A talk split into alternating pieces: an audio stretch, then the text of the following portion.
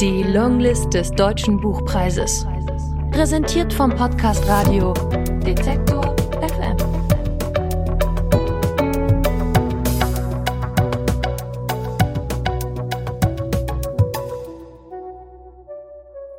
Aus Jochen Schmidt, Flocks.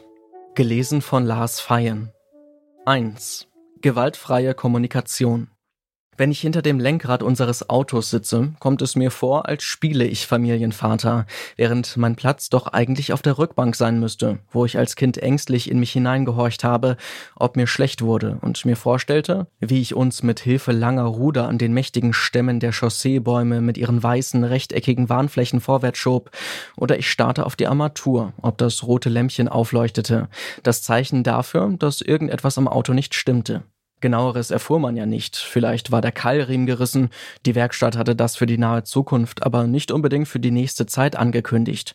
Unser Schicksal lag nicht in unserer Hand. Ein Pariser kann auch mal reißen, hatte der Meister gesagt. Die Fahrt nach Schmogro dauerte endlose zwei Stunden, auf denen es kaum Zerstreuung gab, nur selten eine Kreuzung mit einem runden Hohlspiegel oder noch seltener ein Auto, auf dessen Nummernschild CD stand, weil darin ein Diplomat saß, der ungestraft Menschen überfahren durfte. Unser Motor war so laut, dass man fast schreien musste, um sich zu verständigen. Es roch nach Benzin und Öl, besonders wenn mein Vater bei der Durchsicht gewesen und der Unterboden geschmiert worden war. Ich atmete durch den Mund und hielt für den Notfall meine rote Plastikschüssel auf den Knien bereit, die mich, seit ich denken konnte, in motorisierten Fahrzeugen begleitete. Immerhin durfte ich zur Vorbeugung Bonbons lutschen, so viel ich wollte, während Karl und Ricarda auf den wöchentlichen Süßigkeitentag warten müssen, um sich etwas aus ihrem Vorrat auszusuchen.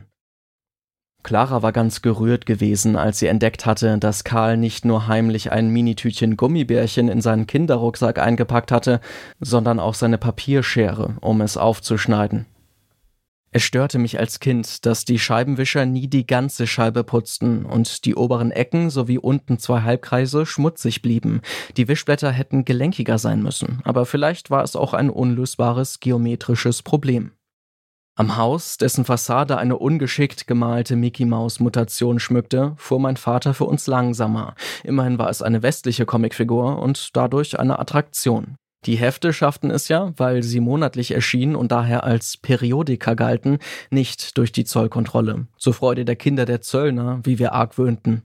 Eine Attraktion war aber auch jede Feldsteinkirche, bei der mit Staunen bemerkt wurde, dass so etwas noch stand, wenn auch gerade so während beim Postmeilenstein aus Friedrichs Zeiten, einem Sachzeugen der Verkehrsgeschichte, wie es mein Vater nannte, der aus irgendwelchen Gründen nie entfernt worden war, immer überlegt wurde, ob man nicht doch einmal, um die Schrift zu entziffern oder heimlich mit goldener Farbe nachzuziehen, halten sollte, was wir aber nie taten, so wenig wie am sogenannten Traumhaus, einem für uns amerikanisch wirkenden Flachbau mit ungewöhnlich großer Fensterfront, der meine Eltern neidisch machte, ein Gefühl, das sie zu genießen schienen, schon weil es Gemeinschaft stiftete stiftete.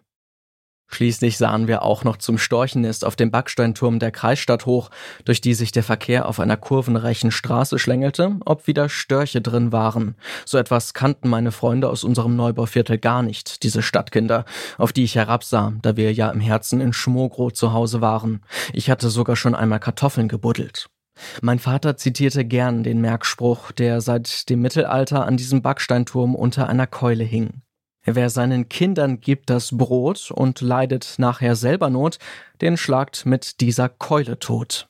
Obwohl mich solche zwanghaften Wiederholungen an meinen Eltern gequält haben, wiederhole ich vor meinen Kindern jetzt ebenfalls zwanghafte Erinnerungen und Gedanken, man wehrt sich damit gegen das Verlöschen. Dass ich dabei das Auto lenke und niemand mehr vor mir sitzt, der die Verantwortung trägt und auf dessen Entscheidungen ich mich verlassen kann, fühlt sich für mich wie Hochstapelei an. Ich habe mir diesen Status weder gewünscht noch verdient. Ich kann meinen Kindern beim Anziehen sagen, ob sie Entenfüße haben, also ob ihre Schuhe an den richtigen Füßen sitzen. Ricarda, weißt du, da gibt's noch größere, aber die hat gesagt, die in dem Geschäft wohnt, so ist gut. Und vielleicht noch, dass Dinge, die in der Kaufhalle im Kühlschrank lagen, zu Hause in aller Regel auch wieder in den Kühlschrank gehören, und zwar möglichst bald. Viel mehr weiß ich nicht vom Leben. Ich habe es mir nicht ausgesucht, ein Vorbild sein zu müssen. Es ist einfach so gekommen. Und nun muss ich diese Rolle spielen. Vielleicht meine wichtigste. Manchmal setze ich mir Karl, der noch glaubt, dass Autofahren Spaß macht, auf den Schoß und er darf ein paar Meter das Steuer halten, während wir über einen Parkplatz rollen. Deshalb denkt er, dass man auch in der Fahrschule auf dem Schoß des Fahrlehrers sitzt. Ich weiß, dass Karl jede meiner Bewegungen aufmerksam beobachtet, wie ich früher die meines Vaters, und ich gebe mir Mühe, gelassen und selbstsicher zu wirken. Bei Gefahr würde ich das Auto einfach in den Himmel lenken, wie Pippi Langstrumpf, als sie mit ihren langweiligen Nachbarskindern ausreißen spielt. Vor der Abfahrt habe ich mich mit Clara gestritten, weil sie behauptet hatte, es sei neurowissenschaftlich bewiesen, dass schon eine Minute Fernsehen dem kindlichen Gehirn schade, was mir experimentell schwer nachzuweisen schien, weshalb sie mir wieder unterstellte, ihr aus Prinzip zu widersprechen. Wir hätten so wenig gemeinsam, und wenn sie mit einer Frau zusammenleben würde, hätte sie diese Probleme nicht, weil unter Frauen auf einer mir unzugänglichen Ebene ein natürlicheres Verständnis herrsche. Es ging allerdings schon morgens los, als ich sie dabei antraf, wie sie alle Tupperdosen aussortierte, damit wir uns nicht mit Mikroplastik vergiften. Deshalb hat sie auch das Duschbad durch ein Familienseifenstück ersetzt. Sie hat für Karl, der in diesem Jahr zur Schule kommt, eine Edelstahlbrotdose besorgt und den Pfeffer versteckt, den ich gekauft hatte, weil die eingebaute Pfeffermühle, die ich für einen bemerkenswert zuvorkommenden Service gehalten hatte, aus Plastik ist. Ich bin froh, dass wir nach langem Schwanken eine Schule für Karl gefunden haben, mit der sie zufrieden ist. Es habe bei ihr Klick gemacht, als sie gesehen habe, wie ein Lehrer, die hier Lernbegleiter heißen, in die Hocke ging, als er mit einem Kind sprach. Es fällt mir bei solchen Auseinandersetzungen schwer, von der Sachebene wieder auf die Gefühlsebene zu wechseln. Ich ringe darum, mich knapp und konzise auszudrücken, weil Claras Aufmerksamkeitsspanne für meine Repliken mit den Jahren immer kürzer geworden ist. Und dabei spüre ich, dass sie sich mir, je mehr sie mir meiner Meinung nach recht geben müsste, umso weniger verbunden fühlt.